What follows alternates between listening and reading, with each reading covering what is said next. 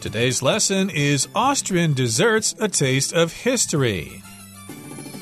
Hi, everybody. My name is Roger. And I'm Mike. And today we're talking about desserts which are sweet foods you eat at the end of a meal, at least in Western cuisine. Mm. And we're focusing on the desserts of Austria, which, of course, is a country in Europe. I think Vienna is the capital. Mm. And if you've ever had a chance to go to Austria, you know that they've got some great food there, especially their desserts. Absolutely. Austria is very famous, of course, for Mozart, famous for music, famous for the waltz, which, of course, you can do there in Vienna. But after you waltz up up a storm, you might get a little hungry, and an Austrian dessert sounds great. Now, I'm not usually much of a dessert guy, but a few weeks ago, I remember watching one of those travel shows, and they were in Vienna, sitting at this beautiful old cafe that's been there for like 500 years or something and the hosts had this buffet of desserts kind of on the table and every single one of them looked absolutely delicious. Mm. and as i said i'm not usually much of a dessert guy but i was just watching that going oh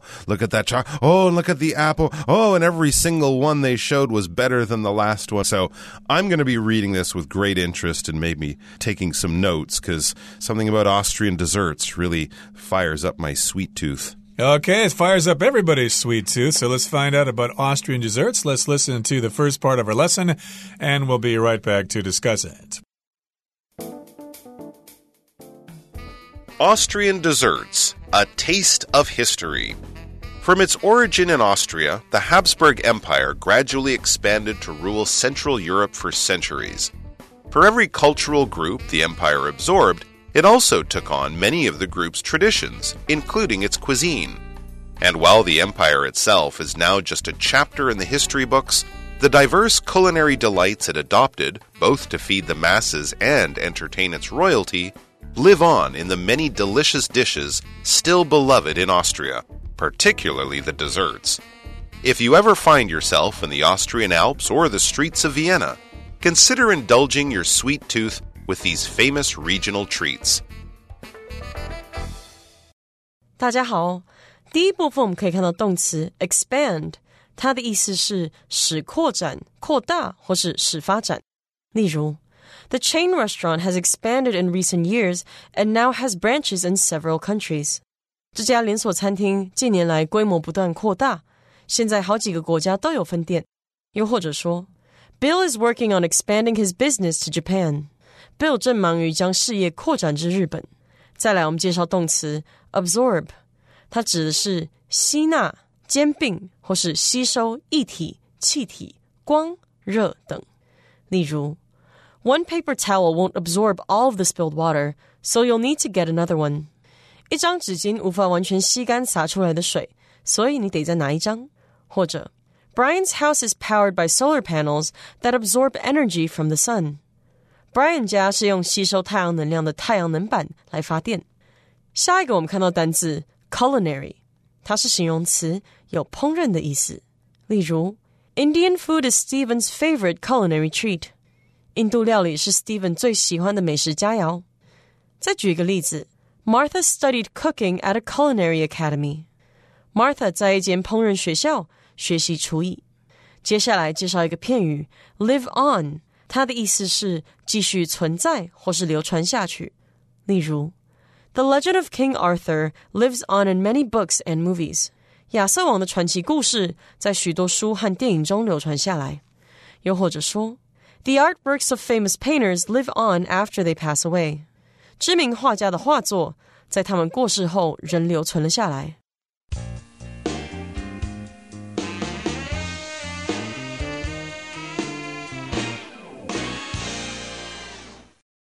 Okay, so again, we're talking about Austrian desserts. A taste of history. That, of course, reminds me of the phrase a taste of honey, which I believe is an old Beatles song, if I'm not mistaken, mm. which uh, other people covered as well. But in any case, here, we're starting in the first paragraph by saying, from its origin in Austria, the Habsburg Empire gradually expanded to rule Central Europe for centuries. Yes, indeed. If you've studied European history, you know that the Habsburgs were very influential control in Central Europe. I think they also controlled Spain for a certain amount of time. And this is the Habsburg Empire, which is a large country ruled by an emperor, like the British Empire, even though it's ruled by a king or a queen, we still call it the British Empire. And uh, there are other various examples of empires like the Roman Empire, etc. And it expanded to rule all sorts of areas in Europe. If you expand, you get bigger. Absolutely. It says for every cultural group the empire absorbed, it also took on many of the group's traditions including its cuisine. Yeah, if we look at the map of Europe now, the Habsburg Empire, the Austro Hungarian Empire, really covered a lot of territory and a lot of different cultures, right? It wasn't sort of, you know, just one country like France or something like that. It covered, of course, Austria and Romania and Hungary and what is now Yugoslavia, that whole area of the world too. So they had a lot of different cultures. And of course, an empire is a country that takes over other countries to create one sort of super mega country, but it's actually made up of various formerly unique countries. So people will speak different languages in an empire, that type of idea. And empires absorb. This is by conquering lands, or back in the old days, I guess you could marry the daughter of a neighboring king and take over his land when he dies. But when you absorb something, you sort of take something in and make it part of yourself in the way that a sponge absorbs water. The water becomes part of the sponge, or you absorb knowledge by studying and learning things. It goes into your brain and then becomes part of your knowledge, part of the stuff that you know. So for every cultural group, every different country and language and culture that the empire took in, it also took on or adopted. It also sort of started to follow and copy and use many of this new group's traditions, including its cuisine, its food. Absolutely. And while the empire itself is now just a chapter in the history books, the diverse culinary delights it adopted, both to feed the masses and entertain its royalty, live on in the many delicious dishes still beloved in Austria, particularly the desserts. This is a pretty long sentence, so let's break it down a little bit. It says the empire itself is now just a chapter in the history books, which means it doesn't exist anymore. The only way you can experience it is by reading about it in history books. But still, the diverse culinary delights it adopted still exist. If something's diverse, it is very varied. It's got different sorts of sources and elements that comprise it. So they've got diverse culinary delights. Culinary means having to do with food that are prepared in the kitchen. And yes, indeed, in Austria, of course, you can experience all those culinary delights because of the result of the Habsburgs. They still live on today in those desserts. And the desserts, of course, fed the masses and entertained the uh, Austrian royalty. The masses is just the people. So we're not talking about the ruling elite, the lords and ladies and princes and princesses. No, we're talking about the common people, the masses, most of the population. So, of course, food fed the people and also entertained royalty. These would be at the people at the top of society. These are the lords, the ladies, the kings, the queens. That's what we talk of. When we talk of royalty, basically anyone who's related to a king or a queen who's in the ruling family that is based on some kind of crown that's passed down from generation to generation. That's royalty. Prince William, King Charles, those types of people. So all of these traditions live on in the many delicious dishes still beloved in Austria. If things live on, they continue to be. They don't disappear, they don't become extinct. Certain species of animals could live on through some kind of great ecological disaster, but also languages might live on through different generations speaking them or by recording them and writing them down. Things that could disappear but haven't, those things have lived on. So uh, the history of Austria and the Austrian Empire lives on in these delicious dishes that are still beloved or still much loved in Austria, particularly the desserts. Yes, the desserts are especially famous from this part of the world. So if you ever find yourself in the Austrian Alps or the streets of Vienna, consider indulging your sweet tooth with these famous regional treats. If you do have a sweet tooth or a certain special liking for sweet foods, you can indulge it. You can sort of spoil yourself, give yourself an extra special sweet treat with some of these wonderful Habsburg Empire desserts. They have long, complicated names, and we're going to be back with one of the most famous right after this. Apple strudel. The best known of Austria's desserts, this fruity pastry is derived from similar desserts from Turkey. Thin layers of dough are wrapped around a warm mix of apples and spices, and with fine sugar sprinkled on top, the first bite is sure to put a smile on anyone's face. 第二部分我们看到名词 dough，它的意思是生面团或是面皮。举例来说，After making the pizza dough, Henry proceeded to chop up the olives。在做完披萨面团后，Henry 开始切碎橄榄。又或者说，We flattened the dough, covered it in tomato sauce and cheese, and then baked it for twenty minutes。我们将面团压平，涂上番茄酱和乳酪，然后烘烤二十分钟。 最后介绍动词 sprinkle，它的意思是撒、点缀或是使零星分布。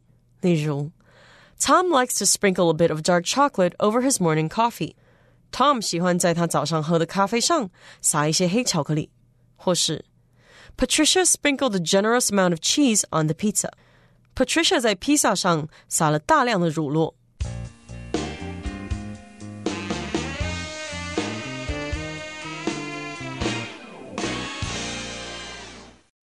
Okay, so this is a dessert called apple strudel.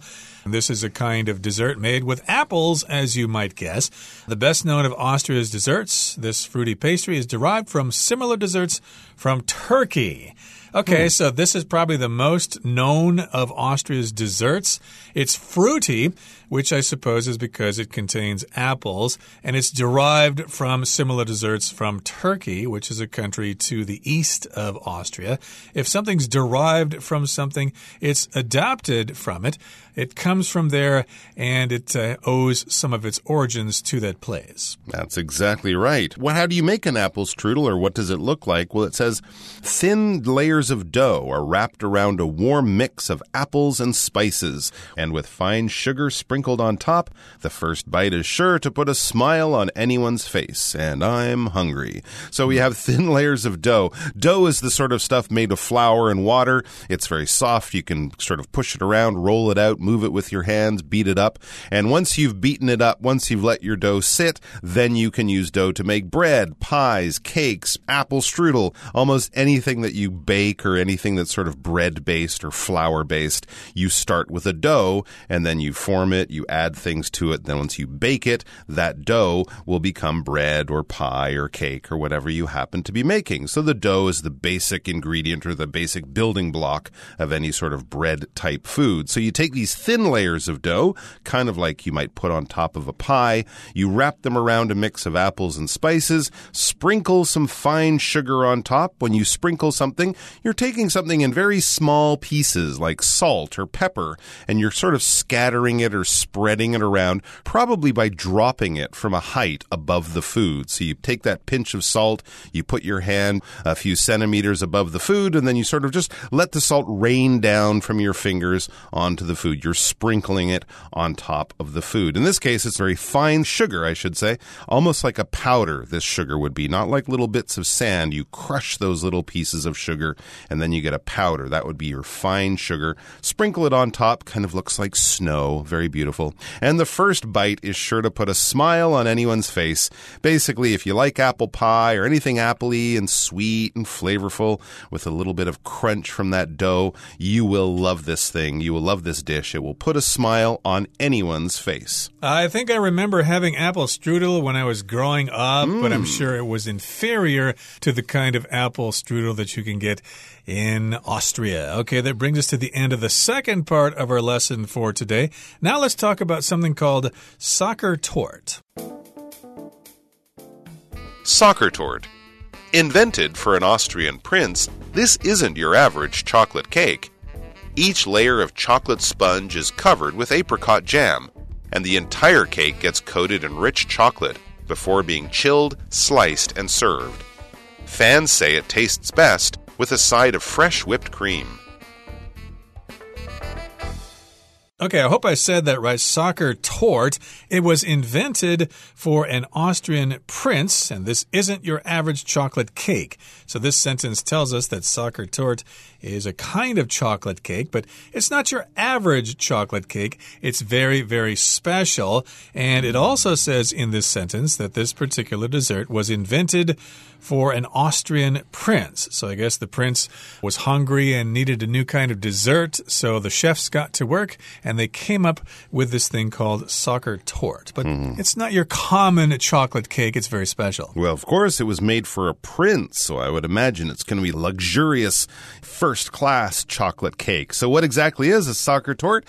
It says each layer of chocolate sponge is covered with apricot jam, and the entire cake gets coated in rich chocolate before being chilled, sliced, and served.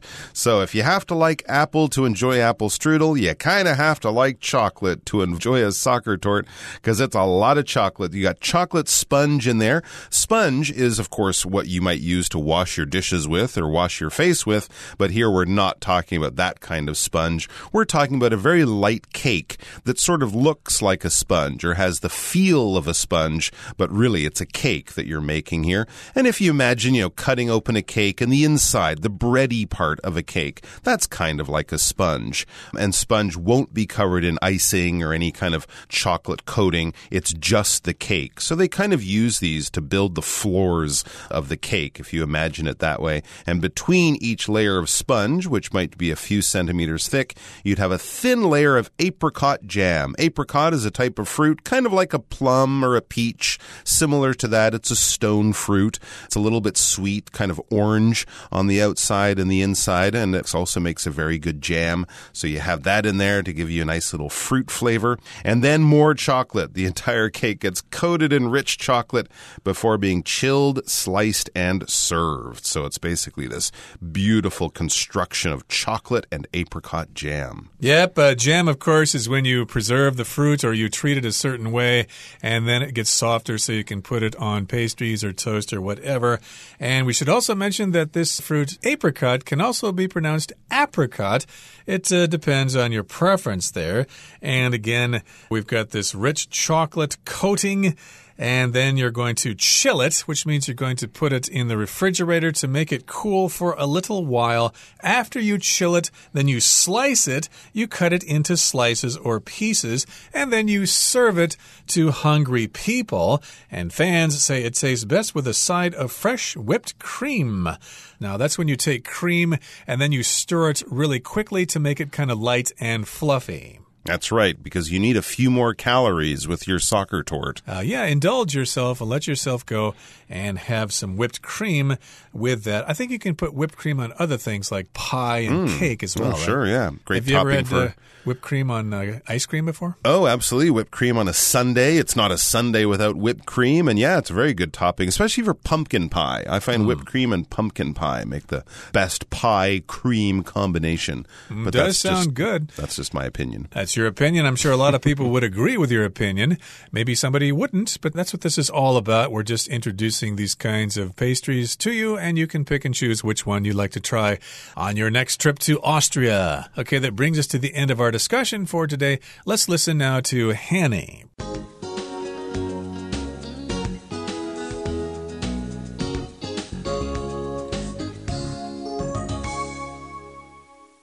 各位同学，大家好，我是 Hanny。我们来看今天的文法重点。课文第二部分介绍了苹果卷，他就写到说：“This fruity pastry is derived from similar desserts from Turkey。这种水果酥饼源自于类似的土耳其甜点。句子里面它用到 derive 这个动词，可以表达来自、起源于，或者是表达从什么什么当中获得。那我们现在要表达源自于什么什么，可以用到 derive from something，或者是 be derived from something。我们造两个例句：The story derives from a myth。就是说，这个故事源自于一则神话故事。Many English words are derived from Latin。许多英文单词是源自于拉丁文。那我们顺便补充几个也可以表达起源、表达根源的用法。第一种呢，我们可以用 spring from。好，spring 呢，在这边是当动词，那它的三态会是 spring、sprang、sprung。那么 spring from 就可以表达发源于什么，或者是源自于什么的意思。第二个补充的用法是 stem from。S T E M stem 原本是指这个植物的茎啊，或是柄，或者是梗。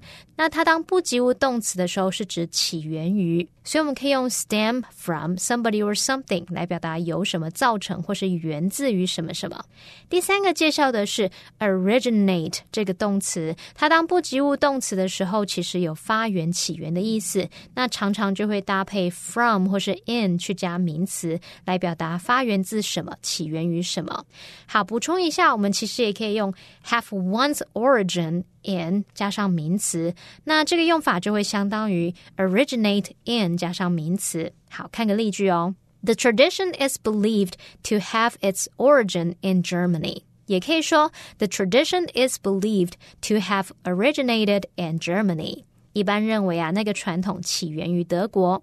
好，那第四个介绍的用法则是 have once roots in 点点点，那么 root 原本是指这个植物的根，这边是用它的复数形 roots 去引申表达根源基础，所以 have once roots in 什么什么就可以表达发源自什么、根源于什么什么的意思了。好，同样在这个段落最后一句，他写到。The first bite is sure to put a smile on anyone's face. 第一口就一定能让人展露出笑容。那么，put a smile on somebody's face 好像是说把微笑放在某人的脸上，那就是用来表达让某人开心、感到愉快的意思。好，那么另外要介绍 be sure to 加上原形动词的意思及用法。第一种，我们可以用某人或某事物 be sure to 加上原形动词去表达某人一定会做某事，某事一定会发生。就像课文里面的用法，例如 The movie is sure to make you laugh，那部电影一定会让你笑出来的。第二个用法则是用祈使句的方式表达，be sure to 加上原形动词，就是说一定要做某事。那这个句型常常用来提醒别人务必要做某事。例如，Please be sure to take your belongings with you when you leave。离开时，请务必将您的个人物品给带走。那么，以上是今天重点整理，我们回顾今天单词吧。Empire The British Empire once controlled a huge portion of the world's territory. Expand. The more often you get out of your comfort zone, the more your comfort zone will expand. Absorb. Sweden has absorbed a relatively high number of immigrants in recent years. Diverse. The students at the university are from diverse backgrounds. Dough. Misty bought some flour to make pizza dough. Sprinkle. The gardener sprinkled some water on the roses.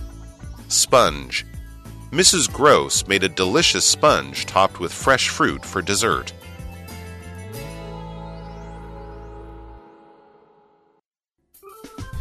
Well, that brings us to the end of another edition of our program, and please make sure you join us again next time. From all of us here, I am Mike. I am Roger. See you next time.